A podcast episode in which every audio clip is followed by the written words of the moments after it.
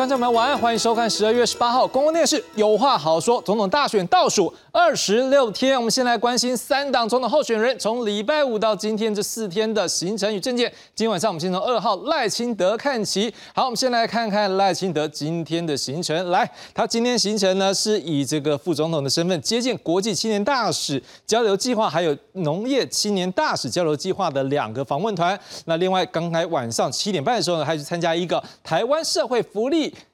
联盟好的一个联合感恩参会，在昨天各位看到他完全都在台南，主要在台南了，好也不是完全。来先看到一开始他先来帮的是他的子弟兵林俊宪哦，在好几个地方，你看台南中西区、台南南区，好整个再来做一个什么，他的后援会等于说来帮助他怎么样来做一个辅选。另外我们看到的其他几位台南立委，像是林一呃立委候选人，像林英锦、陈廷飞。赖会员，好，这个则是也有都来做一个这个复选。好，另外我们看到是，接着他就来到苗栗通宵，还有成立一个什么信赖台湾苗栗后援总会成立大会。好，接着我们再看他前面两天，来，我们来看到是星期五的时候呢，他是有一个什么赖赏与杰哥约在杨梅青年有梦。好，主要他自己在谈一个关于。妇幼方面的议题，这也是在帮这个一个立委候选人来做一个补选。另外还有参香。好，在十二月十六号呢，他则是先用副总统行程来参加一个台湾重症儿童协会年会记者会，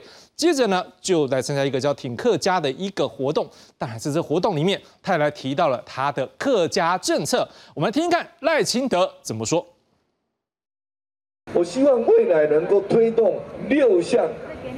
客家政见呢。第一个是公共客家，啊，公共客家，这什么意思呢？因为既然客客语是国家语言，所以呢，我们应该在在这个公务机关，啊，或者是在学校，啊，去推动客语教学或是客语的应用。第二个证件是客家青年的哈，客家青年，因为我们一定要让客家。年轻人啊，能够找得到未来了哈，找到未来，所以呢，我们要照顾客家的年轻人，不管是就学、就业、创业啊，或是成家啊，或是成家、扶老携幼等等这个事情，那我们一定会好好来帮忙，特别是在客家的部落里面。那第三个呢是饮食客家哈，另外哈，我们还要来推动文创客家啊。我们既然有那么丰富的文化，有那么多的美食，我们又要重视年轻人的创业，所以我们要来鼓励推动文创客家。再来就是要这个，我我那一首歌里面呢，就歌名叫《四海大平安》呐，哈。那“四海大平安”这个内容很好，寓意深远。啊，“四海大平安”也是五种腔调嘛，对不对？这表示说，我们虽然台湾是有客家族群，可是客家族群也有分不同的区域、不同的腔调吧。所以未来我们的客家政策还要能够达到区域客家的细致，这个就是一个区域一个区域都要去重视。最后一个就是国际客家，让世界客家的中心每一年都回到台湾来。好，接着来看三号侯友谊，我们一样先来看侯友谊今天的行程。来，他今天呢是公开行程只有一个，就是一呃来参加一个藏传佛教的一个宗教活动。好，这个在昨天呢啊，我们看他跑好多地点呢，看到还有台中、云林、好高雄，好最后到屏东。好，云林这边呢，事实上还有一场是跟这个。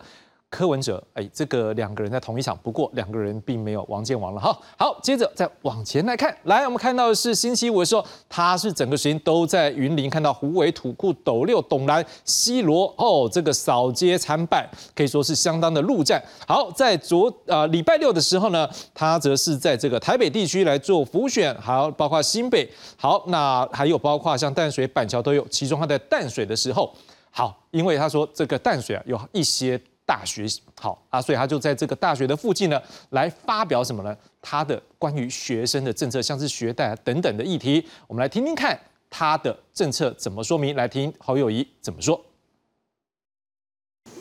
私立大学学生有学贷，大概有将近有八成，所以现在学贷你抵押都爱开心要开心要开心了不？爱开始行哦，爱行哦，少则八年的，多则十四年的，都爱行携带，有理想更加敦敬的。所以说，年轻人真的很辛苦，大学一毕业就背负着债务，所以今日就这个机会，我特别提出来，那个携带哈，那一个两利息啊，免利息，携带利息把它免掉了，啊，这个修远哦，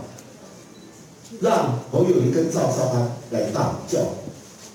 修远我们来做。所以携带目前我甲看起来，大概平均是从二十万到六十万，它的还款如果每个月还两千二到六千，那你想想，我刚讲少则八年，多则十四年嘛，他就在外盘携带，啊，所以这个人家得到我一毕业就负债，所以我提出来说，定额补助私立大学学杂会哈，大型的协会哈，职员将补助到五万块，然后携带的宽限期。携带哈，呃，本息的宽限期啊，最低要一一年延长到两年，卖得出来的那个两本息，啊，这我连利连利息我拿起来，所以我讲保底钱的都按咱政府要变预算，啊，前面补贴携带利息，携带利息嘛，咱补贴变携带利息，但是我有要求条件啦，一整期申请哈，喜爱年收入一百二十万以下。啊，这边搞换换一百五十万，下面搞换换一百五十万，即摆有计，咱大家碰碰啊。十六年前的申请的资格是一百二十万以下，起码经过十六年以下，分成一百二十万。咱台湾少数人啊，比一百五十万，他才不多了，所以一百五十万。再来看一号柯文哲，我们现在看柯文哲星期五六的行程。我们看到他星期五的时候呢，哦，先到宜兰来参拜。当然，他有一个很重要，就是他来为他的这个党籍的立委候选人来做一个辅选。然后这辅选完之后呢，就回到。新北市好，那接着在星期六呢，也是参拜行程，不过这参拜是从高雄开始走起，接着又来到这个赖清德的本命区台南来做造势大会。好，接着呢来到中部，又为另外一位立委候选党籍立委候选人来做一个造势辅选活动。接着晚上呢是在陆丰夜市，也就台中沙鹿的夜市来做一个扫街。好，接着我们来看到的是那。昨天跟今天，好，昨天呢，则是在苗栗云林呢这边参拜。好，那其中我刚讲云林北港这场呢，是跟这一个侯友谊呢有交交会，好，但是两个并没有遇到了，也没有同台。好，接着是回往这个北部走，来到桃园，他来为他的这个立委候选人来辅选之外，也包括他自己本身那边做一个造势活动。接着看到他这几都是在这一个。桃园这边呢，包括夜市啦，或者是参这个怎么讲参拜这个公庙。那另外当然包括他们自己的立委的一个候选人有做一个问政说明会。好，当然在今天呢，他则是有一个金融政策记者会。好，那当然他今天也提出他的金融政策喽。我们也听听看这柯文哲的金融政见他自己怎么说。金融的治安，它不是只有金融的问题，它是国王问题。这个一定要处理，所以这个要优先处理。第二，翻新税制，我们台湾哦，个人综合所得税占 GDP 占比哦，我们台湾是二点四，哦，南韩是六点零九，日本六点二三。这个表示什么？你知道？有钱人都没有课到税，哎，那税没有课到，那国家钱从哪里来？中央银行在过去十年哦，缴库的钱占整个中央政府税收那收入的十 percent。他又不是制造业，又不是服务业，怎么可以缴十帕？他只操纵两个东西耶，地汇率、地利率，羊毛出在羊身上嘛。我看到就房价飙涨啊，然后整个人民生活不好，因为你一直在出口导向嘛。央行理事会你知道哈，跟那货币政策应该独立思考。保险业资产呢哈，金融资产远远超过我们的 GDP 成长，所以表示很财台湾的财富很大一部分是跑到金融业去，跑到不动产业去，跑到那个保险业去。问题是说，在台湾的经济发展真的有好处吗？也要讨论。所以，没有比较比较独立的哈金融稳定委员会啊，来处理我们所有问题。因为我们台湾这个小国，你看也经不起什么亚洲金融风暴，所以金融稳定相当重要。再哈，诈骗一定要解决。金管会可以做的，NCC 可以做的，或者是那个交通交通部那个那网络可以管制的，每一个都都要把问题列出来，开始动做动作嘛。再哦，主权基金是这样的啊，我们把所有主权基金全部去买美国国债，或者买那种低利率的，然后是稳定的，但是它就是获益很少。可是抽 ten percent 的去做一个获利率比较高的投资，战略上是合理的。还有一点呢，经贸外交里面其中有一个叫金融外交，就是你去投资它吧。啊，当然最后是这样的。现在 FinTech 哈，也不是只有电子支付而已，那种那什么加密货币啊，一大堆我也搞不太清楚了。这个这个哈，还是要发展的。今天柯文哲这场金融证件发表记者会，我们看到他的副手，哎，有财经背景专业的副手吴欣怡也陪在旁边。好，而且他上台来分析部分的内容。另外媒体也关注，哎，他身上你看到没有？他这边有一个 KP 之外，另外他还有一个国旗。哦，有看到哈？好，那柯文哲别这国旗是不是要抢攻蓝营选票呢？柯文哲说没有特别想法啦，不过他也针对国家与两岸议题强调，台湾这个词不是民进党的专利，而国旗也不是国民党的专利。我们来看看柯文哲的说法。近期在您的身上可以看到，除了这个 KP 徽章之外，还有这个中华民国国旗的徽章啦。那就是有这个韩粉深蓝的认为说是你要来抢韩粉票的一个手段，认为说不要上当。您怎么看？这个是这样的哦，其实其实我的服装你知道哦，都是我们的助理在弄。刚好最近有人送我一批那个国旗的徽章，就装上去了。哦，也没有什么特别要要想要干什么，所以常常是这样的。我们是用简单的心灵面对复杂的世界。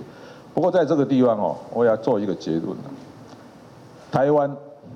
不是民进党的专利，国籍也不是国民党的专利，这是我的回答。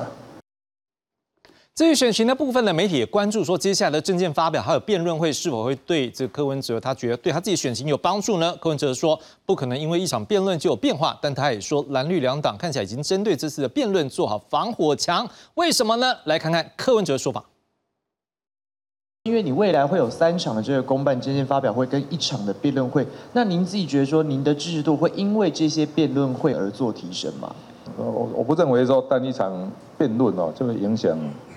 影响整个选举，而且还有一点呢，其 实蓝绿双方都相当聪明的，他们故意弄到宏观民调前四天，意思就是说万一打败了，他也不会让那个花销了。所以他们已经男女双方都已经做了防火墙了。好，再看侯友谊呢？昨天在台中举办竞选总部成立大会，包括国民党主席朱立伦啦、台中市长卢秀燕啦，好几位立委哦，大会室内，好，而且他们还把他们的裤子给怎么都穿短裤来，不是剪掉了哈。好，侯友也提到未来两岸政策，他说两岸的经济贸易不能断。我们来看看侯友谊他的说法。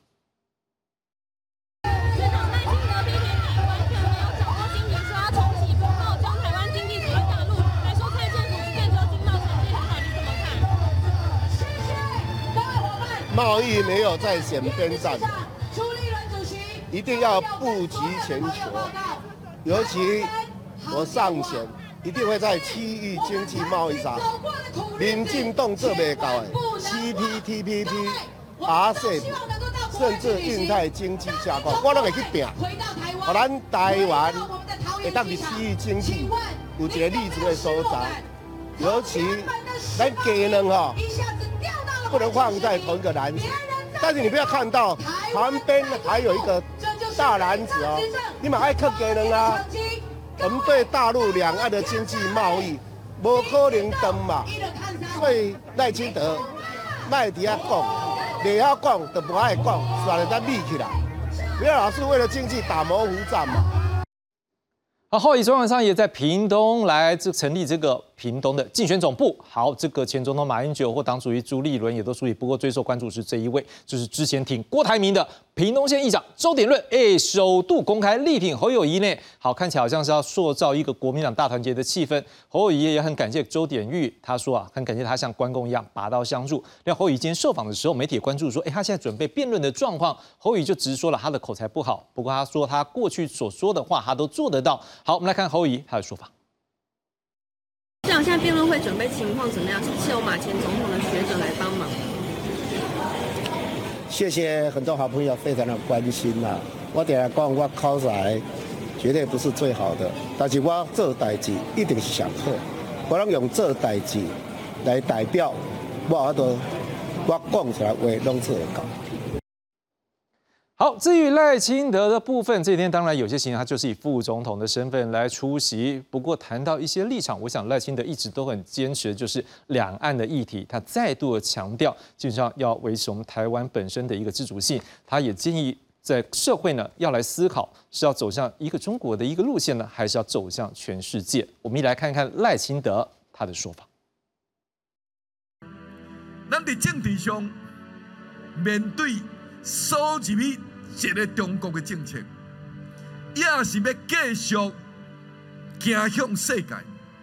拥抱世界。在经济上，咱是要行回依赖中国的老路，也是要和世界做生意。在文化上，咱是要以多元文化、海岛国家，也是要。独尊一统，背诵不合时宜的教条，咱来做选择。我真希望咱大家共同拍拼。好，另外赖清呢，最近面对一个状况哦，哎，各位都知道嘛，他是在台南开始他的政治生命，然后接着从台南市长这个再到行政院长往中央走的过程当中，最主要都在台南。不过最近他两位对手，我们刚刚都看到，在这一个过去这几天，都来到台南来抢攻他的选票。哎，赖清德呢，也在这个台南的行程里面，他特别强调说，向乡亲说，哎，台南是他政治生命的起点呢，希望乡亲们要给他休庭力挺。来，我们来看看赖清德他的说法。这场的选举，自然而然，台南会变做在野党攻击的主要目标。台南。是从这个政治生命开始，从这个受到大量人的疼惜甲栽培，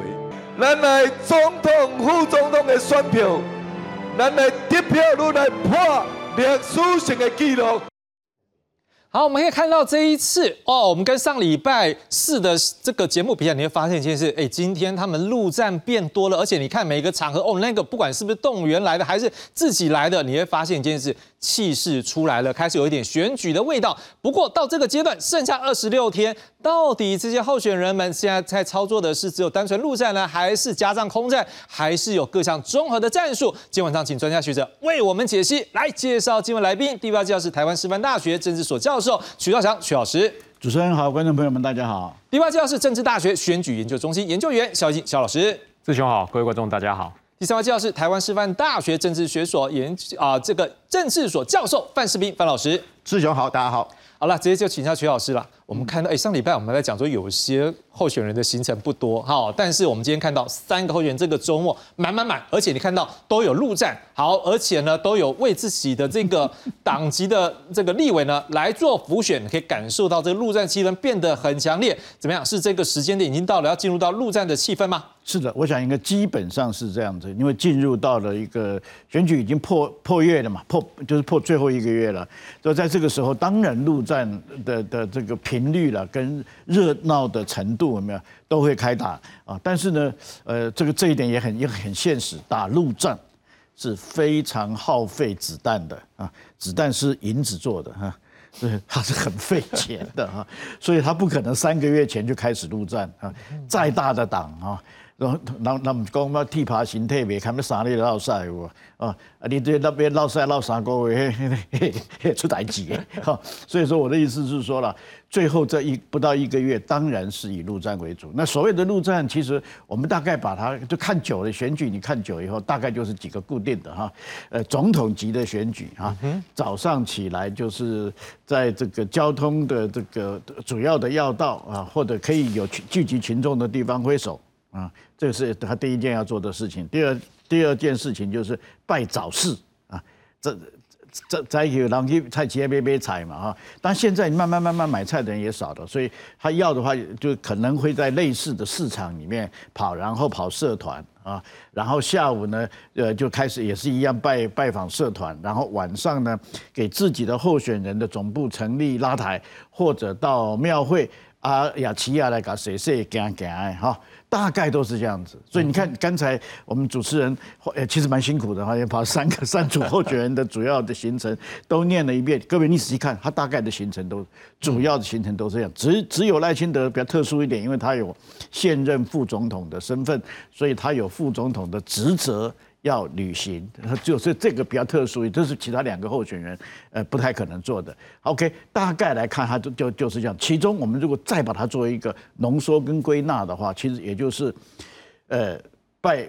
夜市，还有他自己办群众性的活动，或者参与自己政党提名人的群众性的大活动，这个变成所谓的陆战的重点。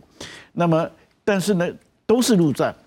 但不同的政党它还是有。不同的的的效果啊！你以国国民党来讲，我们这三个政党，我老实讲，最善于打组织战的，呃，也就是我们习惯现在习惯讲陆战的，是国民党啊。呃，国民党尤其国民党以前他的陆战，那几乎几乎是所向无敌。现在民进党这个部分也越来越强了，但是还是以国民党稍善胜场。所以呢，呃，他基本上他的场子看起来也是最热。不过有一个问题就是。它游览车也最多了，便当跟矿泉水相对来讲也最多，所以我刚才讲说都是银弹哈，都是银弹做成的，那个那个花费是比较辛苦啊。但是国民党从过去到现在为止，它基本上养成了这样子的一个传统的，变成有一点传统了，所以他他选举他就必须要这样子做啊。不过它的效果我们也必须讲，它的组织战的效果也最大。嗯哼，啊，透过这种。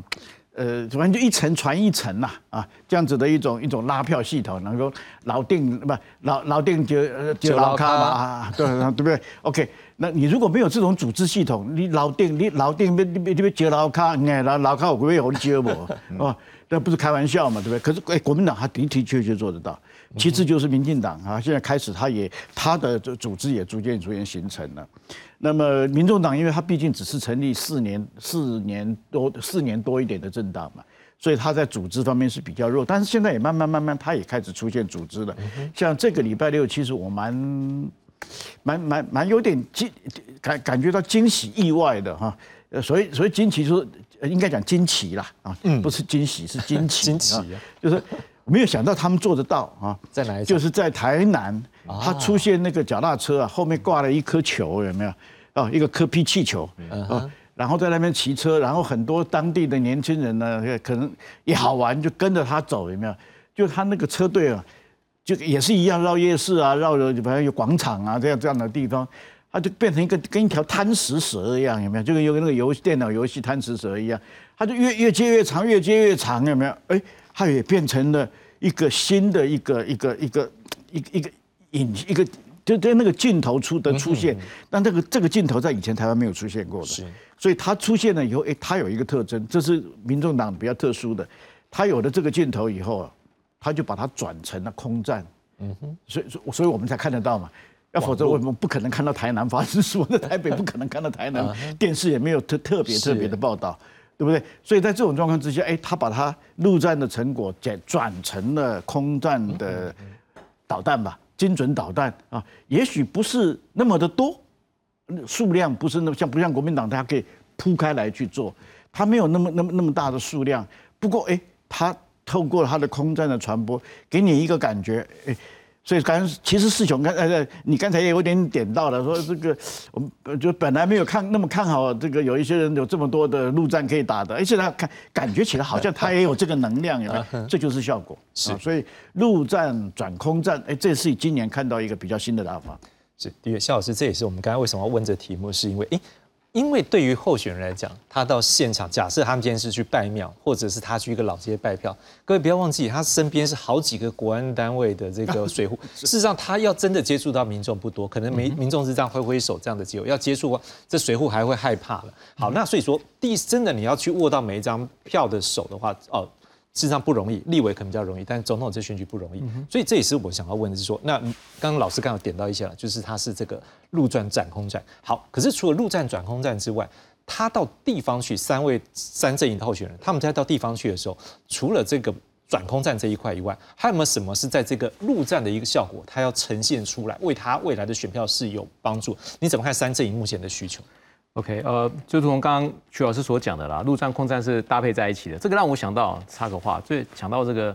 陈水扁时期那个二二八牵手护台湾那一次也是非常经典也是陆战对对，国民党国民党的这个陆战是非常典型的，就是游览车载过来，然后就啊几千人、几万人这样子。但是民进党跟新兴政党、民进党跟这个民众党就会有一些巧思。它的陆战这不是典型的陆战哦，所以这个确实是陆战跟空战可以结合在一起，然后找到一些亮点。那刚刚志雄讲到说，那除了这个之外的话，陆战到底，我想陆战一个很重要的就是它接地气啊，哦，接地气，尤其对于。中高年龄层而言，你看他们的陆战哦，原则上都会选择在一些比较 local 的地方，然后去办理哦。那对于中高年龄层的这些民众而言，他们未必会去接触到现在的这些所谓的社群软体，诶，他也许顶多只是看个新闻报纸，他不会去接触网络这些网军的资讯。所以对于中高年龄层而言的话，这些。人跟人实际互动，传统这种人际动员的话，还是有相当的这个效果在的哦。那我们曾经也听过说，哎，好像候选人也许他空空战做得很好，但是他陆战做得不怎么样，也没在插旗帜看板。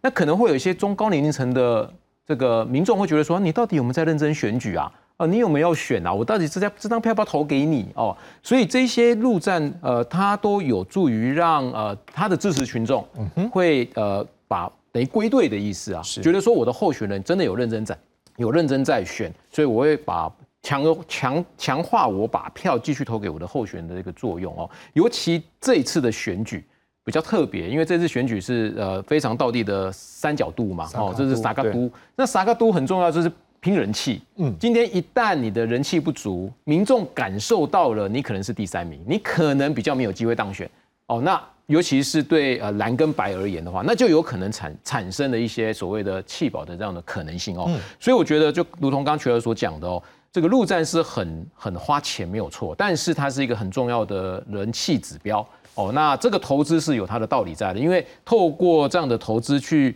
让呃比较中高年龄层的民众感受到呃这个选战的氛围，然后让他这个支持者有归队的动作，同时配合网军的。这个对不起，非常网军，叫网络的操作，也许可以找出一些亮点。OK 哦，我想对各个阵营都有一些帮助的。那当然，传传统的国民党就是比较传统的做法了。那民进党跟这个呃民众党，他们会有一些不一样的亮点出现。就像刚刚曲老师讲的，背了一颗球。那最近我们在台北市街头也常看到背了一颗球，他自攻。我觉得民众党比较多是自攻的。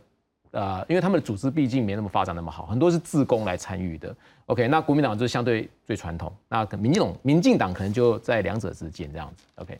范老师，我们想问一个问题，因为现在来讲，我们可以举一个例子，大家可能观众朋友也会拍照，例如说像我们这样。我们只有四个人的时候，导播如果是拍整个场，你就觉得人不多。可是如果只有四对，像这样就是人不多。哎，导播如果只有我们四个人的时候呢，我们在推进点有没有可能？大家可以看一下，如果一个角度只有我们四个人很近了，你就觉得哦，我们人很多。嗯，那我想问一个问题啊，事实上他们如果是陆战转空战的时候，他们就是也不用怕人少啊，因为他们只要拍前半段人多的样子啊，然后那个欢腾的样子啊，是不是也是有达到一个宣传效果？那如果这样的时候，我们也要思考一个问题是。会不会根本陆战现在已经不是最重要的？根本陆战就是一个空战的基础，或者是根本就是在说到说，我来这个地方这边有达到旋风的效果，可是真的有多少人的支持，不是只有看现场这样的人数就可以反映出来，根本就是另外一种空战。对，呃，首先我想柯文哲他昨天在台南那一场算很成功了，看起来人是不少不少，但是有据了解就是他们是说是五万人啊，但是后来 然后椅子总共排的是一千八百了。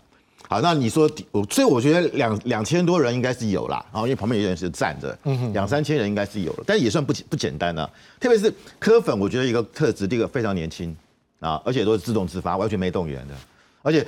呃看起来是很热情，粘着度非常高，嗯啊，就是柯文哲，因为你去看，就说因为不管蓝营跟绿营动员，那但有的是动员的，有的是自动来的，但年纪都偏高了。我说实在的，大概都是年纪比较大的，但是。年纪大的跟年纪轻的还是不一样。我觉得那个，我看柯文哲那个场合啊，就感觉要冲出来那种场合。他那个学那个年轻人会反反应是非常强烈的，然后会跳起来，会跳舞，哎，情绪就是像 party 这样子，有欢乐，然后你看也，所以你看柯文哲在台上越讲越越越兴奋，那个感染度很高。好，你说绿云当然蓝蓝营也都有，但是我觉得相对来讲不像柯文哲那种活力十足，所以我觉得柯文哲。呃，他现在也在弄陆战，因为他也他要他不能让他的科粉溃散掉啊，因为他现在最在乎的当然就是部分区。到底现在柯文哲的民调是多少？我觉得现在民调真的我也看的不非常，就是美丽岛电子报，因为据了解，他对柯文哲是比较不是那么友善，所以他一直做都是在二十趴以下。那汇流民调据了解跟柯文哲相对友善，他跟侯友谊的差距就很有限。我们看到最新的民调只差了四点三趴。哦，那但是如果美丽岛就差很多，差了十二趴、十三趴，那个，所以我我觉得这都有都有机构效应，但是我相信啊，呃，柯文哲应该起码是二十趴以上，二十二二十二到二十三，我认为有这个条条件跟能力。那如果这样的话，对侯友谊来讲就威胁就比较大啊。那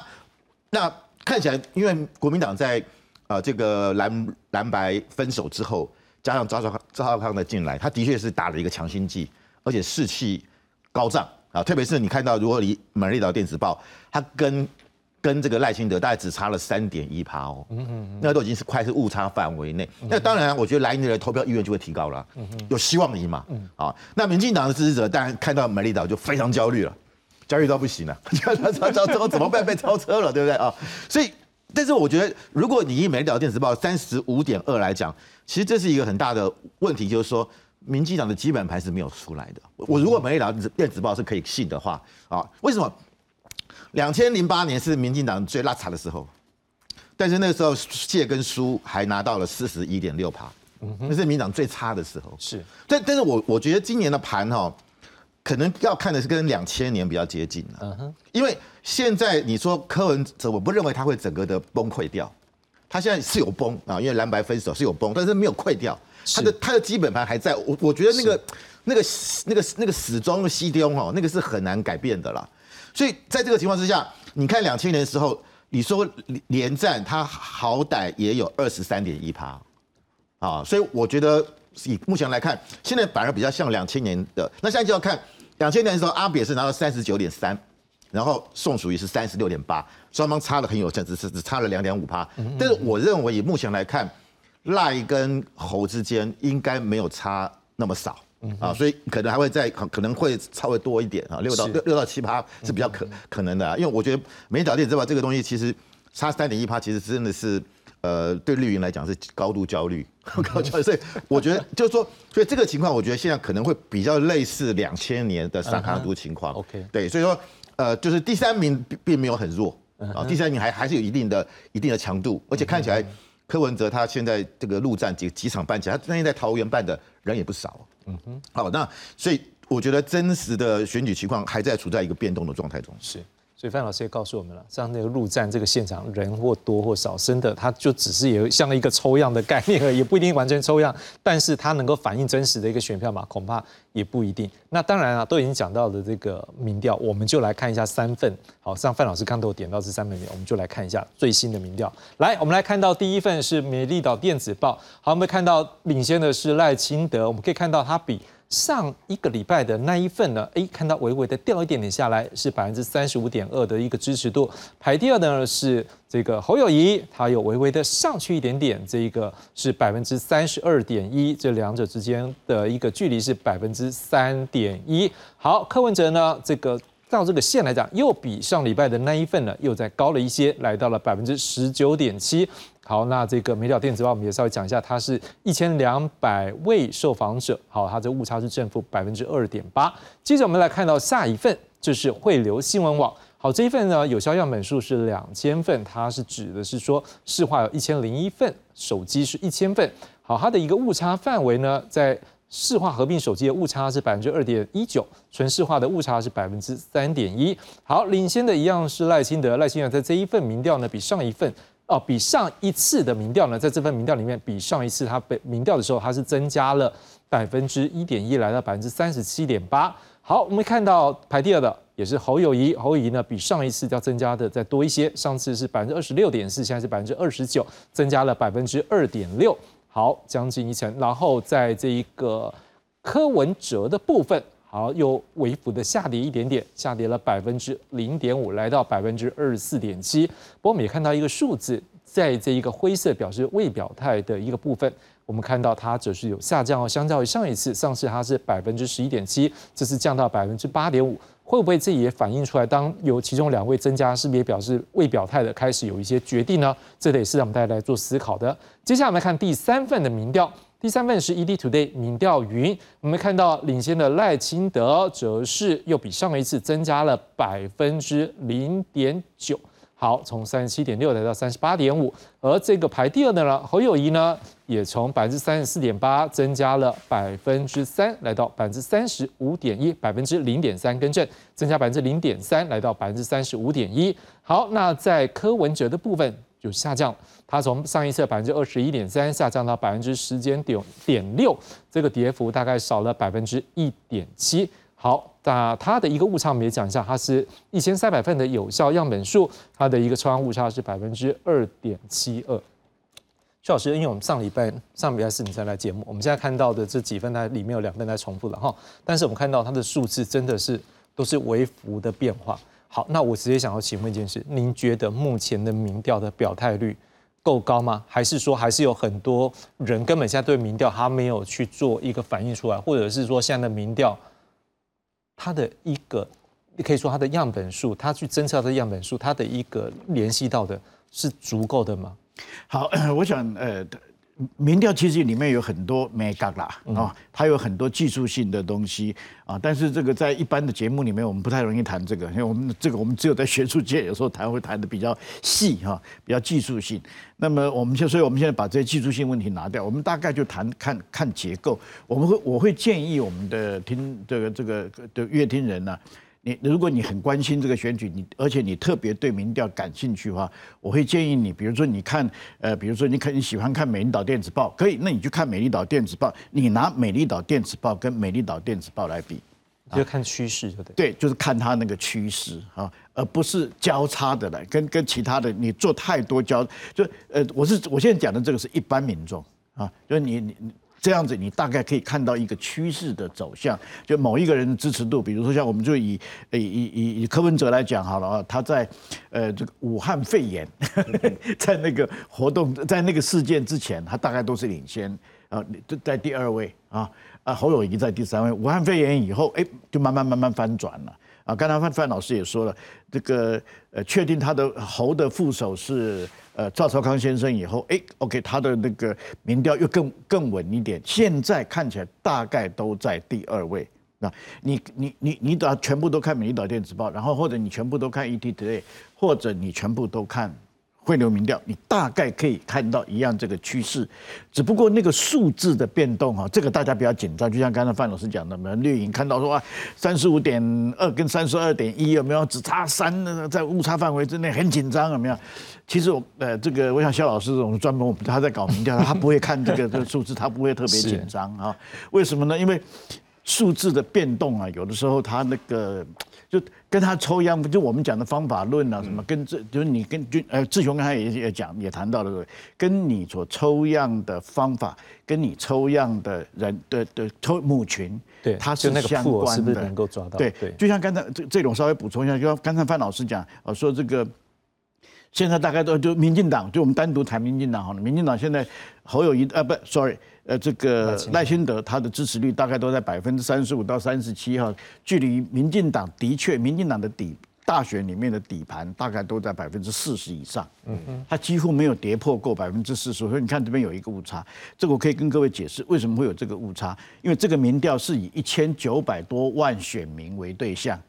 我们大选投票的时候不会每一个选民都出来投票啊，所以他大概就只有一呃，比如说我们抓七乘五好了。啊，它是七乘五作为分母来算，所以它算出来的一定是百分之四十。也就是说，现在赖清德的选票，如果我们用投票率来算，它一定超过百分之四十。嗯哼，啊，所以说我们我我应该这样，我做一个简单的结论给给大家参考。就现在的民调上看起来啊，绿的大概是一直处于一个稳定领先的局面，但是呃，谁是老二，谁是老三？这个确确实实是有变化。武汉肺炎之前是柯老二啊，现在的状况，多数的民调啊是侯跑到了第二，但是差距有多大呢？多大的有像美丽岛电子报有差到十趴，嗯啊，我今天上午我今天上午看到一个人家还没有公布，所以我不能带他公布啊。但是我今天上午看到一份民调，呃，第二还是侯友谊啊，第三是柯文哲，可是只差百分之零点三，那几乎就是等腰了嘛啊。所以，所以，所以，所以就变成了我，我上次好像在在也也是志雄的节目，我说他那个缺口啊，有的缺口比较窄，呃，两就两条线它比较接近，有的缺口它比较大，可是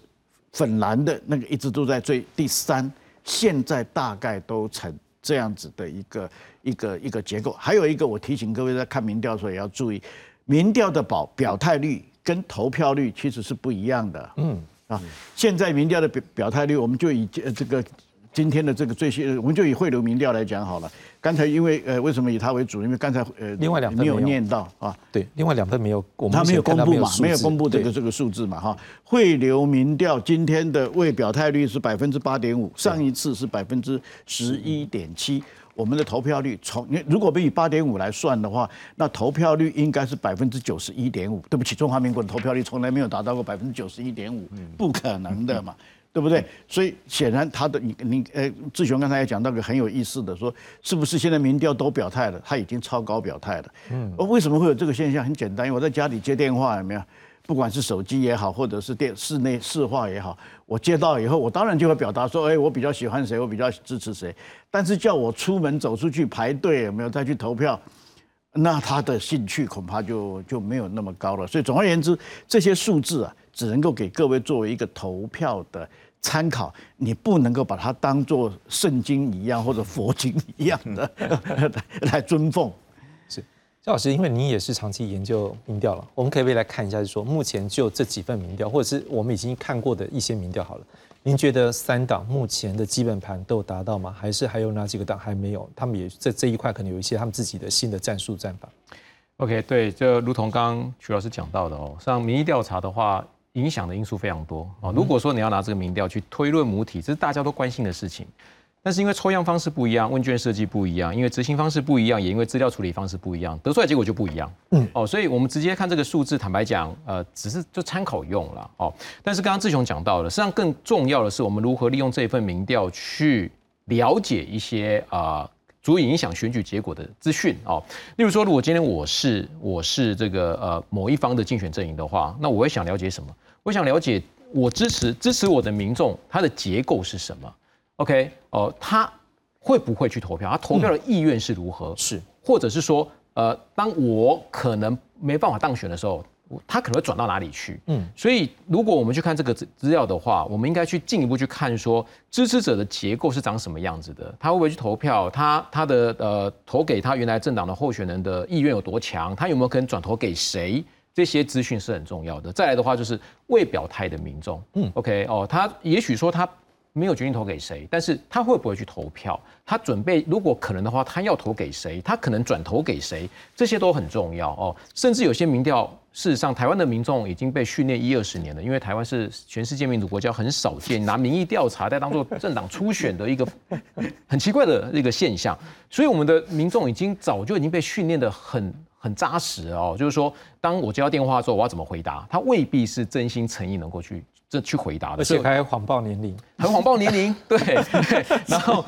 这是为什么说我们看到呃之前科比可能第二名，怎么科比宣布参选之后变第三名了？有没有可能是一些一些外来因素的干扰？这都有可能哦。所以呃直接用这样的数字去推，我觉得这都是蛮危险的一件事情啊。好，所以比较关键的还是在于说我们怎么去了解呃支持者呃他的结构是什么，以及未表态他的结构是什么，这些我想要比较重要的。我可不可以好奇，就是说是。因为反正你选言嘛，如果说以你目前观察的好不好？因为你刚刚讲的几个点，例如说它的结构，或者是它没有表态等等的这些，你可不可以用您现在的理解来说？呃，简单讲的话，就是说我我当然呃看一下看看一下他们公布的资料的话，第一个他想知道的就是说。到底我的支持者归队了没有？嗯，对不对？那我们看相关的资料，好像好像是归队了。三个阵营都归队吗？因为我们看相关这这几个，我们刚才看到的是美丽岛啦、汇流啊，他都有去跟他的政党支持者政政党支持倾向做交叉嘛。是。那看出来的结果就是，不管是国民党还是民进党还是民众党，他们都有百分之八十五到九十的左右的比例说要投给他们政党所提名的候选人。归队率这么高，看起来是归队了，嗯，但是归队是归队，会不会去投票又是一回事了，对对，那会不会去投票？在我们这个呃学术领域最常看的就是啊、民众他的党性够不够坚强。嗯，第二个就是他的年龄层，这是一个很实际的资讯。年龄越轻的民众，他投票的意愿跟坚定性是相对比较弱的。嗯那这个可能柯震营就要想就就要担心了。哦，因为柯震营从我们从公布的民调的呃这个交叉分析都看到了，柯震营的支持者都是比较年轻的。那过去的经验就告诉我们，年轻民众去投票的呃意愿是相对比较低的。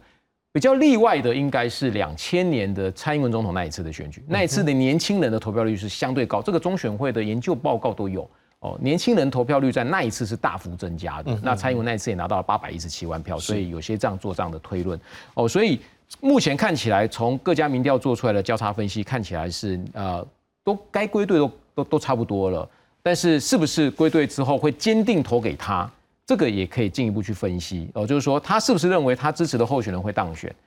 以及他有多强的意愿要去投票，甚至是他对于这三个候选人谁最，他对哪一个候选人最仇视，因为最仇视也会影响他到底要转投给谁，因为这次萨嘎都是蛮有可能最不想看到谁上去。他最不想看到谁上去。所以，我们如果去看民意调查资料的话，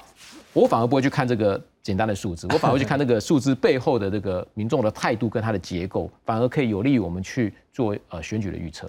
范老师，如果我们暂时说这个民调是让我们这样一路给观众朋友看，反正有什么就给观众看哈，我们不是说选择性有就看，因为大家大量看之后会有那种趋势。可是不可否认，范老师上礼拜四你也有提到了，事实上你看到这个趋势，大概好像这个数字现在都大概就是一个疆域，各自就有各自一个地盘了。嗯，那我想问一下，如果又加上刚刚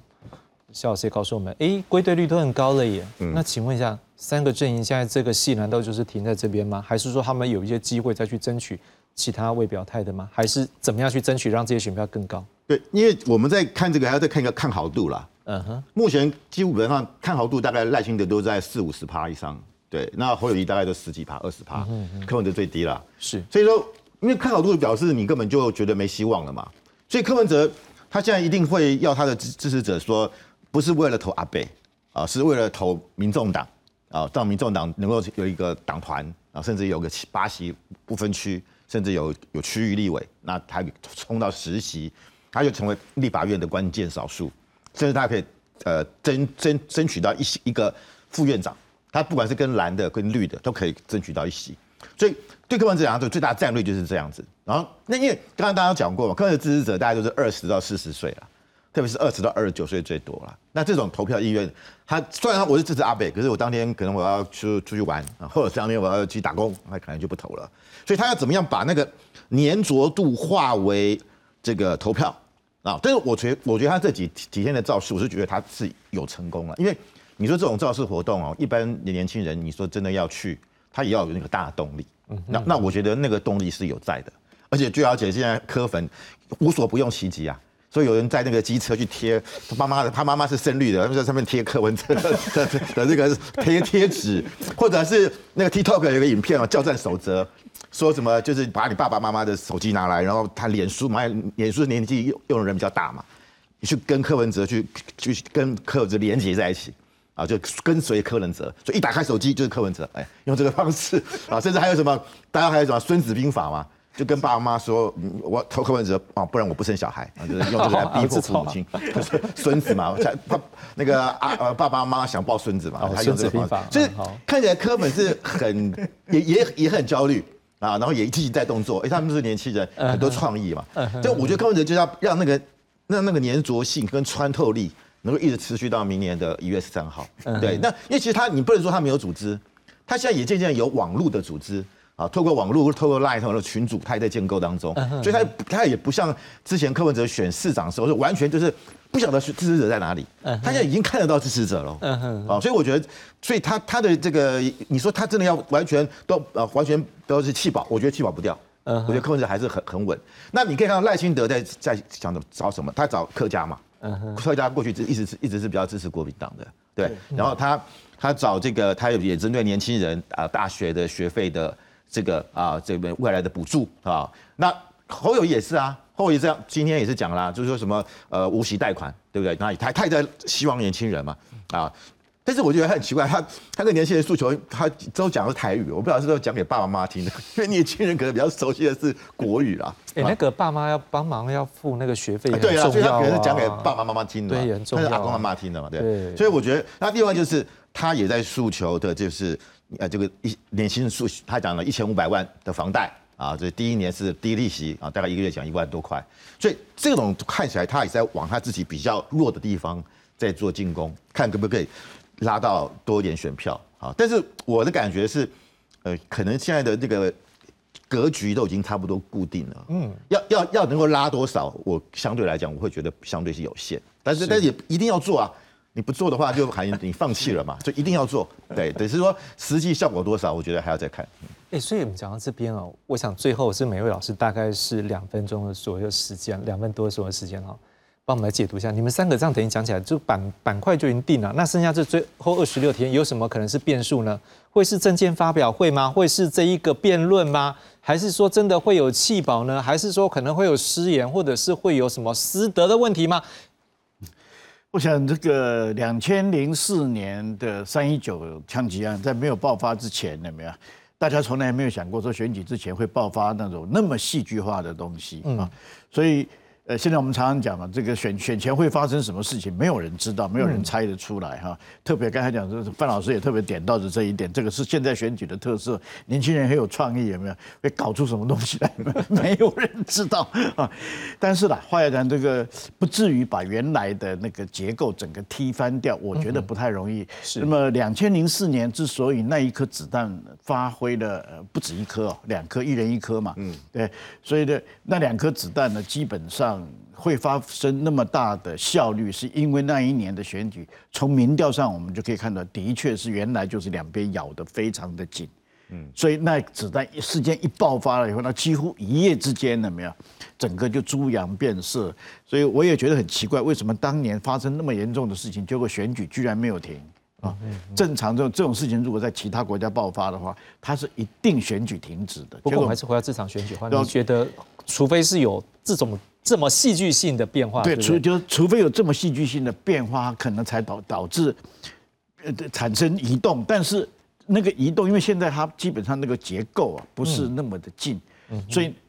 应该不至于发生太大的变动了。至于说，呃，辩辩论啊，呃，一般来讲，辩论它不会改变结构，它会影响那些中间选民还没有，都到目前为止还有一些还没有决定投票方向，它可能会受到你候选人的辩论表现的影响。不过那个。那个幅度就非常非常微小了。要像美国当年尼克森跟那个呃那个 Kennedy 的那一场辩论产，那个时候也很在美国也很新鲜，要产生那么大的戏剧性的变化也不容易。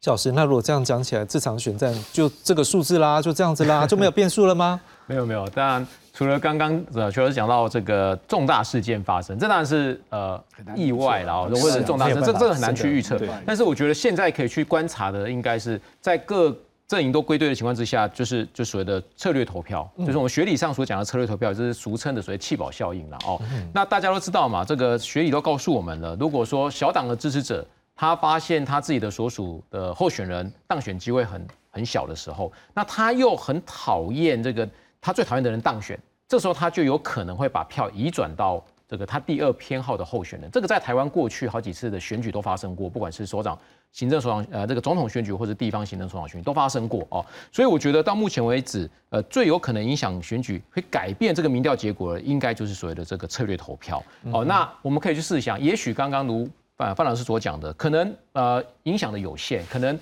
呃会气保也气不干净，没有错哦。但是也许只要气个五 percent。有没有可能影响选举结果？如果说前两名的这个这个这个支持度咬得很紧的时候，也许差了五个 percent，就有可能会影响到选举结果了哦，这个也说不定。所以呃，最关键的还是在于到目前为止我们看到的哦，最关键还是在于说民众，尤其是呃蓝白的支持者，尤其是白的支持者，因为多数民调他是第三名，所以白的支持者他是不是会产生这样的一个心理态度，还是他粘着度很高？哦，那这个即便只是差五个 percent、三个 percent，也许哦，也许就会造成这个选举的一个一个一个一个一个逆转或者怎么样子的。是，那老师我们就直接问了，你觉得现在赖清德真的领先就是完全没有危机吗？还是这个蓝跟白还是有机会反攻？呃，我觉得在民进党支持者有几个特质了。第一个，他隐蔽性，我觉得这刚刚跟就是民主化过程长那个威权统治时期那时候，你是支持党外的，你就不能公开讲，这你身边的人都是支持国民党的，你也不好讲。所以民进党的支持者有很特别，现在隐蔽，甚至会反串。啊，你看那很多民调是还支支持，我记得这个韩国瑜要出选，还有人投海韩国瑜。哎，我真的听到有绿营的支持者去帮这个帮招那个谁那个郭台铭联署，哎，而且还不是联署一份。我就想问你，这么这么闲？哎，可是到最后阶段应该不太可能再反串了。对，但是就是说这个现在这个情况，这就是他那个民调的那个隐蔽性是会存在的。是好，所以而且他的那个执着性，我觉得那个人人家说那个下下雨下下刀子，绿的人都去投。就他能，所以所以是说这个跟蓝营相对来讲，但是蓝营也有也有忠诚的啦。但我是讲相对，所以说刚刚讲到就第三方就是支持者考量，应该说柯文哲到底他的支持者是不是真的那么的凝凝固？因为柯文哲的支持者比较年轻，其实我们都觉得他在政政治色彩上是比较偏赖清德的，相对来讲对侯友谊是比较，因为这个很现实嘛。你看之前他们在凯道办活动，对他这个凯道这个柯文哲那个那个那个郭台铭去还有一点掌声。侯友侯友谊去就被按到到站下来，啊，那就是表示那个他们是对侯友谊，但要移转过去不太容易，而且很多你看柯文哲他过去是不拿国旗的，他现在是因为蓝白分了，他拿国旗，他想多拿一点蓝的票啊，所以所以我觉得看起来就是整个呃，如果说这个柯粉的爸爸妈妈啊愿意。给他儿子说好，呃，投完票之后，你投柯文投赖清德可以去一趟日本迪士尼。啊，那可可可能他就有有一些效果会出来，但是会有多少我不知道。啊，因为就说柯粉跟赖这边相对他的排斥感比较低。啊，但当然也有讨厌的，就是讨厌这水量，但是相对他勉强最后勉强可以接受的可能性是有的，嗯，但是要去投侯，我觉得相对来是比较困难，所以我觉得现在现在就看柯文哲可以保持住多少。不让他跑掉，因为他有可能分裂投票啊，就总统选选赖，然后立委他选选民众党有可能，因为他知道柯他知道柯文哲一定不会当选嘛，对，所以就变成说蓝跟绿啊，蓝跟这个啊绿之间怎么样去争取柯粉，我觉得现在可能是一个蛮关键的时刻，看可不可以拿一些票过来。我觉得你讲完之后，我觉得现在家里面爸爸妈妈跟儿子不同的，他现在想是孙子兵法或儿子兵法，对对对，各自出招，各自出招，各自出招。